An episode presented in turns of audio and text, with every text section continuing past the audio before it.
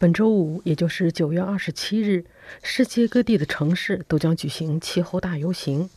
加拿大许多大学、中学和小学的学生们都将参加。有些学校正式宣布星期五停课，有些学校则是让学生可以缺课参加游行。还有些大学把停课还是不停课的权利下放给各个系，或者让任课的教授自己决定。比如，不列颠哥伦比亚大学就是这样。国际知名的16岁瑞典气候活动家格雷塔·滕伯格已经宣布，9月27号，他将到蒙特利尔来参加在蒙特利尔举行的气候大游行。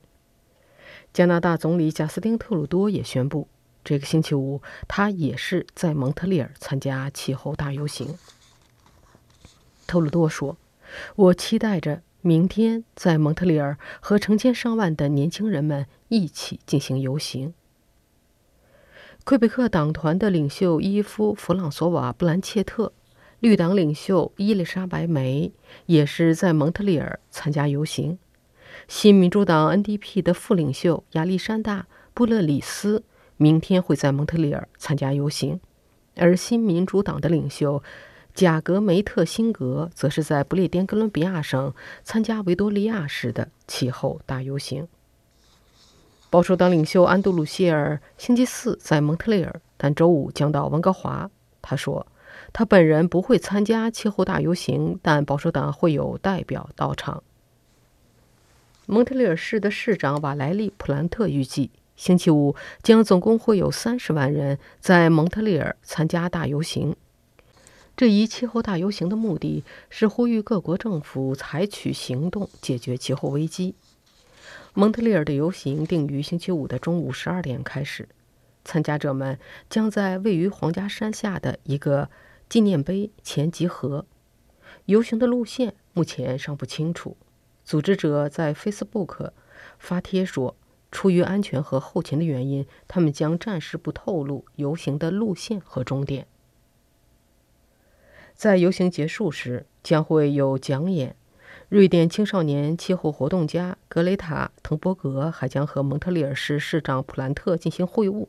普兰特届时将向他发放蒙特利尔的市纪念钥匙。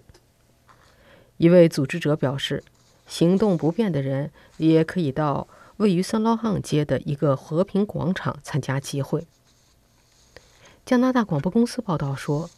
鉴于将有数十万人参加游行，组织者们建议蒙特利尔的居民们使用公共交通工具。蒙特利尔市市长在星期三下午也发推文说，星期五蒙特利尔的地铁系统将免费开放，蒙特利尔市北岸和南岸的公共交通也将全部免费。有关当局还建议人们，市中心一带星期五会有大量的街道封路。人们最好是乘坐地铁，而不是乘坐公交车。许多的公交车也将会因此改道。